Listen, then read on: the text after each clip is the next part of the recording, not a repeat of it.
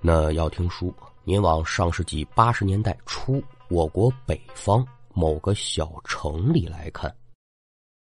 咱们今天要说这一位呢，叫王强，小伙子二十岁出头的年纪，干嘛的呢？说在城里面有这么一家包子铺，小店不大啊，但生意极好。店老板姓孙，四十多岁，具体因为点什么，那咱不知道。没结婚，也没小孩自己一个人支应着这么个店，养家肥己，将本图利。刚开始还成啊，但越来越忙，自己可就支应不过来了。这就想招个小徒呢，跟着他一块儿打打下手。王强把这信儿一摸到，脑子里一转悠，包包子，嗯，这是个手艺，所以啊。这可就来到了包子铺，给这孙老板当小徒。那子儿说小徒，咱甭管说哪一行哪一业，讲求的就是三个字：传帮带。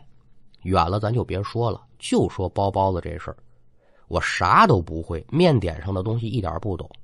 师傅首先得教你怎么和面，怎么调馅怎么包。这玩意儿上屉蒸多久，都是有工序的。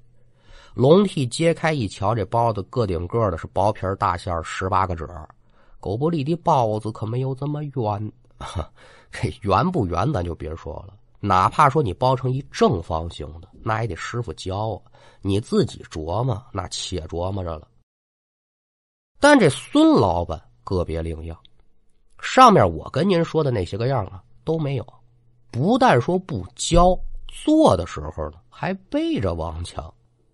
这还不算啊，就连说后院都不让这王强进，他这活动范围就只局限于前院这小包子铺。但问其原因呢，这孙老板也不说。最后王强干脆也就不问了，你爱咋咋地去呗，反正早晚你得交给我。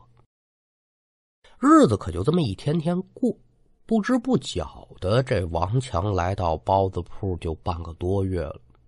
这天早晨约么六点多钟，王强是一如往常一样收拾好被褥，店门打开，门口桌椅板凳的是该摆摆该撂撂。孙老板又打后院将笼屉上这包子端到前头，这食客呢陆陆续续的可以就都来了。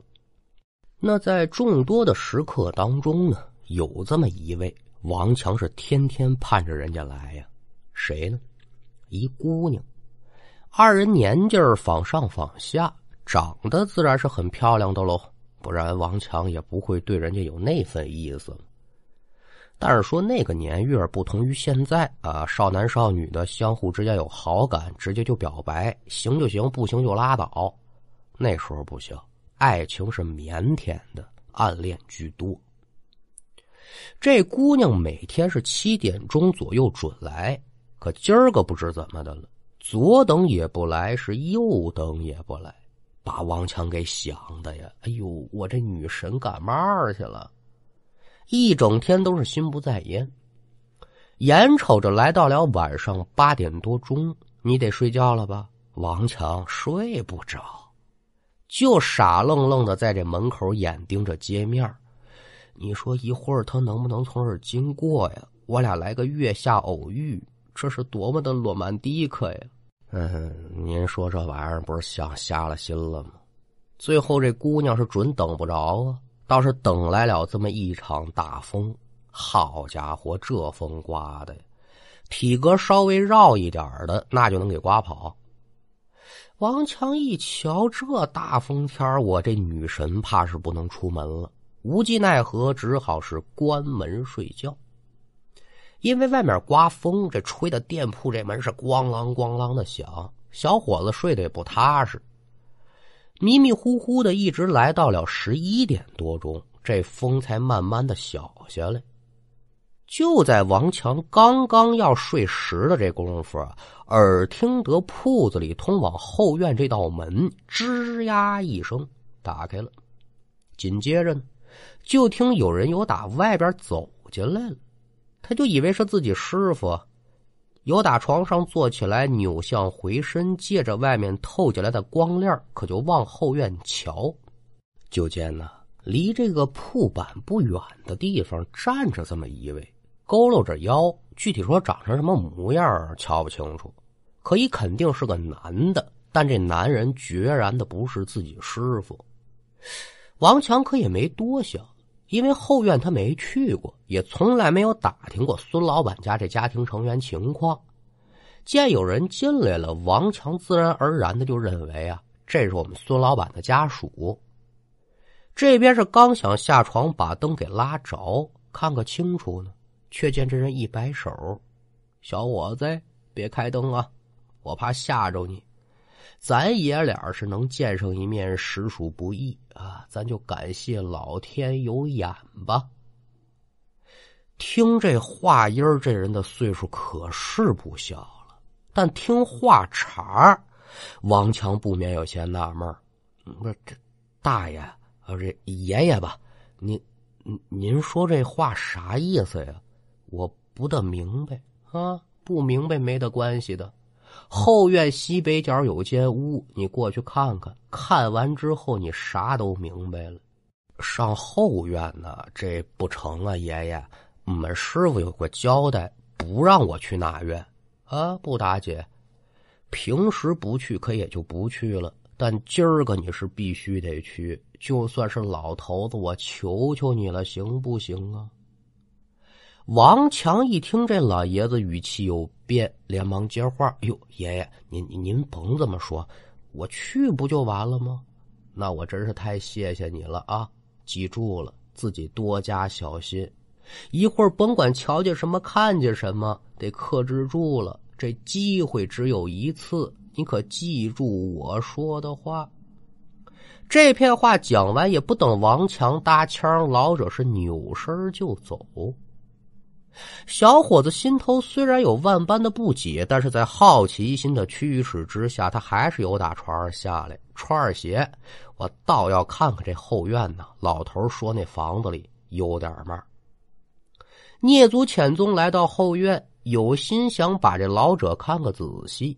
没想到后院之中哪里还有人影的存在呀？嗯，这人去哪儿了呢？心里头这么念叨着，王强可就在这院中四处张望。瞧见院子西北角的时候啊，果不其然，有这么一间小屋，窗户里面是漆黑一片，但是透过门缝能看见这屋里头点着灯呢，隐约约的还能听见有细微的响。动。刚才这老爷子可说了，只要我看，那就一切都明白了。这屋子里到底能是什么呢？因为刚才老头嘱咐过他，所以这会儿王强啊，行进的动作更加的轻，更加的谨慎。可刚走了没两步，眼睛不经意间的朝地上这么一瞥，他可就不由得是一愣。呃，您得问了。这怎么回事？在院子的地上啊，散落着不少的黄纸，这是干嘛用的呢？心中好奇，弯腰可就捡起来这么一张，借着月光仔细观瞧，这黄纸上写的密密麻麻的都是符咒。好家伙，这下子王强对这孙老板的好奇心不免可又加重了几分。这是干嘛了？将手中的符纸丢在了一旁，继续朝屋前走。随着越走越近，王强隐约约可就闻到了一股非常熟悉的臭味儿为什么说熟悉？因为孙老板身上就是这股味儿。刚开始的时候，王强就觉得说我们这师傅呢不耐洗澡，可没往深处想。现在提鼻子一闻，不对了。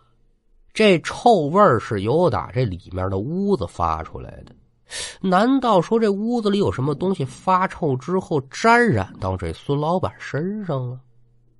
就咱们说话这会儿，王强就已然来到屋门前了。那个年月，普通人家这房门封闭性一般可都不好啊。关门之后呢，说能留出这么一缝一点也不奇怪。王强慢慢把自己这脸可就凑到门缝借着屋内的灯光朝里面一瞧，好家伙，只看了这么半眼，这小脸唰一下就白了，整个人是捏呆呆、愣磕磕，有如庙中的小鬼，木雕泥塑的相仿，可就愣在这儿。您说这么大一小伙子，瞧见什么了？能吓成这样？太没出息了吧！瞧见什么了？可了不得了！只见屋中墙边整摆着这么一张大条案，孙老板呢，正站在案前，手执着一把明晃晃的钢刀，切着案板上的肉。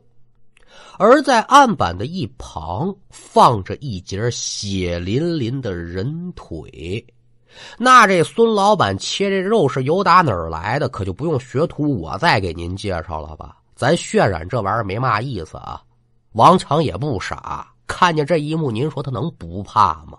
眼神可就凝住了。就这么一个空档，由打旁边屋里慢慢走出来这么一人。这人出来之后，是一步步可就朝着王强靠近，这手里头呢还拎着这么一根木棍子。这个时候，王强的状态是完全的愣住了，所以他就没意识到有人接近自己。也就在这个人来到王强身后，将这个木棍高高举起，准备砸他后脑勺的时候，就听后院这院门是咣当一声被打开了。紧接着，这院子里是阴风四起，哇！那这样突如其来的变故，顿时可就让王强由打恐惧当中回过了神。但在此时节，却也没有时间再多说别的了，因为身后那人手中的木棍眼看眼可就要砸中自己的后脑勺了，这还了得吗？也就在千钧一发之际，只见院中这阴风啊，邪了门了。拧成了一股，奔着王强身后这人可就卷过来了。下一刻，这人呢直接就被风给卷倒了。耳听得自己身背后有动静，王强是急忙忙扭向回身查看，只见地上呢躺着这么一个手执凶器的男人，心头顿时可就咯噔一下。可还没等喘气儿呢，眼前这屋门呼的一下也开了。这孙老板呢，拎着一把刀出来了。为什么呀？外面这么大的动静惊扰到他了，他不出来那是不可能的呀。孙老板这边一开门，瞧见了在外头站着的王强，得说是立时眼露凶光，都没犹豫啊，横刀奔着王强这脖子就剁。可是。孙老板这边刚刚把手举起来，王强就感觉自己眼前一个恍惚，紧跟着呀，啪的一下，屋里这灯泡可就灭了。灯熄灭的同时，就见有几个人影绕过王强，奔着屋里这孙老板可就涌过去了。还没等王强反应过来呢，就听屋中传来孙老板的惨叫之声。而惨叫声当中还夹杂着其他人说话的声音：“把胳膊还给我，把腿给我。”好家伙，太热闹了，有男有女，有老有少。但是此时屋中这灯是熄灭的状态，他也瞧不真住屋里到底几个人，这几个人是怎么来的。屋中这孙老板惨叫几声之后，可也就没了动静，咱也不知是晕过去了，还是被吓死过去了。放下屋里不表，就说这个时候的王强也看清了地上躺着这人，是一男的，年纪与孙老板相仿，眉宇之间与自己这师傅呢多多少少有点连像，但是这会儿这男的呢准是晕过去了。在男人身边呢还站着这么一位，抬眼仔细观瞧，非是旁人，正是刚才与自己对话那位老者。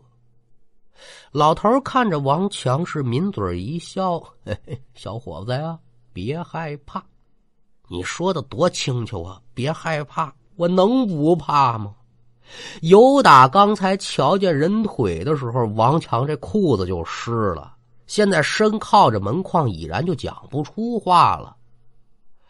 约莫过了几分钟，这老头呢才对屋中的人说：“几位，几位啊，今儿个是老天有眼，咱们这也就算是大仇得报，快来出来吧，见见恩人。”老头话音未落，就见屋中的几道人影闪出，借着月光这么一瞧，这王强差点就没死过去啊！这是什么物种啊？这都是。院子当中站着这么几位，连带着这老头啊，没有一个身体健全的，不是缺胳膊，那就是少腿，身形是飘飘忽忽，甭问我这是见了鬼了。而在几个鬼当中啊，王强竟然还看到了一张特别熟悉的面孔，此人非是旁人，正是自己心心念念的那位漂亮姑娘。没想到啊。这一日未见，二人竟然是阴阳永隔。其实呢，您甭看我给您说这么热闹，由打王强踏进后院到现在，统共归了包堆三四分钟的时间。但就这三四分钟，对于王强而言，可谓是惊心动魄呀。那凡事都得有个原因吧。我说爷爷呀，您您受累给讲讲吧，这怎么回事啊？我这不不行了，我。反正咱就甭管说这老头用什么法子吧。总而言之，在这王强冷静下来之后，由打几个人的嘴里了解了整件事情的来龙去脉。这事儿啊，得从老头身上开始说。这老头姓刘。半年前有这么一早晨，按现在钟点来说五点多一点儿，老头呢来这包子铺买了俩包子，边走边吃，可是就吃了两口，哎哎，这味儿可不对呀！怎么呢？猪肉馊了，那自然得跟这孙老板理论一番呢。孙老板怎么样啊？不能承认。俩人是三说两说的，这孙老板可就急了眼了。拿手这么一推，老爷子是咣当一下，一头可就碰在路边的一块石头上了，当场就见血了。这人就没动静了。孙老板一瞧，人就这么躺着，这不像话呀！一会儿有人来买包子，我也不好解释，可就把这老爷子扶进后院，想着等人醒了之后呢，把他赶紧打发走了就罢了吗？孙老板他以为这老头是晕了。可赶等忙活完到后院一看呢，再一探鼻息，坏了，老爷子呀撒手归西了。那这事儿现在就太扎手了。为什么呢？因为人死了。我可不知您谁喜欢听这种大案纪实类的故事啊？之前呢给您讲过，没有五十也有一百了。简单举几个例子。Hello Kitty 藏尸案、香港空姐案、雨夜屠夫案，包括八仙饭店等等等等。咱别说这杀手他有多么的变态，他杀了多少个人，但他们始终都要面对同样的一个共性问题，就是杀人容易，藏尸难。说我把这人弄死，白刀子进去，红刀子出来，他死在这儿了，这堆肉我怎么办呢？是吧？现在这孙老板面对的问题就是老头的尸体，我怎么处理？要说这人真够狠的呀！为了毁尸灭迹，他就直接把老爷子的尸体给剁碎了，把肉一剔，得嘞，整个啊，学着孙二娘开起人肉包子铺了。反正学徒我是没尝过这人肉具体什么滋味啊，但据我想的话，这人肉跟猪肉它准不能是一个味儿。那为了遮味儿呢，这孙老板就在肉馅里呢加了大量的猪油和调味料。哎，没想到就这么一弄，凡是吃的人不但说没吃出不对劲，反而还都觉得这味儿不错。生意由打哪儿火起来的，就由打这儿火起来的。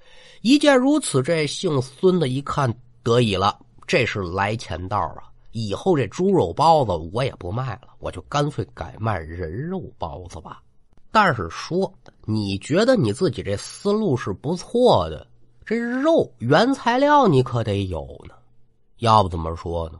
不是一家人不进一家门。这牲口畜生他得往一个圈里头赶。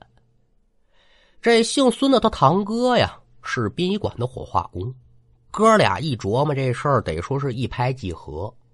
堂哥在即将火化的遗体上面取肉，然后送到包子铺，由这姓孙的再做成人肉包子拿出去卖。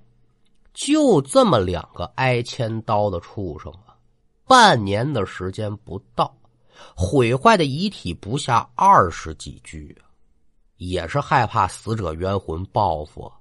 这姓孙的呢，可就在后院贴满了符纸。而老爷子跟那些死亡的冤魂呢，也时刻想着报复这兄弟俩，怎奈何是有符纸的压制，所以就出现了老爷子的亡魂现不了身的情况，剩余的死者还进不了院，只能就近徘徊。这事儿他就很尴尬。万幸的是什么呢？这一场大风刮的及时，就将院中这符纸给吹落了不少，老爷子这亡魂才得以现身。其实按照常理来讲，这老爷子完全可以不告诉王强，直接把外面那些亡魂都放进来，把姓孙这兄弟俩刀刀斩尽，刃刃诛绝，不就完了吗？但是这俩大活人这么死在家里了，警察找上门，你让这小伙子怎么解释？这是为了不给王强找麻烦。现在兄弟俩已然晕过去了，王强呢，只需要把人给绑上，打一电话，报个警。人证物证俱全，兄弟二人自是说无法抵赖。这边警察把人带走。至于之后老爷子他们如何解决这兄弟俩这事，跟王强可就没关系了。至于说王强心心念念的那个姑娘怎么会出现在其中呢？透过姑娘的口中，也是了解到了真相。昨天下午，这姑娘突遭车祸，不幸丧生。遗体可就送到了殡仪馆，但是呢，就是联系不到家属，这火化的时间呢，可也就不能确定。就说姓孙他堂哥这胆子多大啊！无主尸体居然敢偷偷的把人姑娘的双腿给切下来。如果说换做了旁人，这王强咱不能说他不管啊，但心里肯定得琢磨琢磨，这事儿我能不能干。但有句老话说得好，是“冲冠一怒为红颜”。好啊，我心爱的姑娘已然死了，你还要让她死无全尸？王强可就顾不了那么许多了，将姓孙二人是五花大绑，直接报警。而在警察来了之后，对现场进行了调查，无不动容啊！对这两个禽兽的做法，更是深恶痛绝。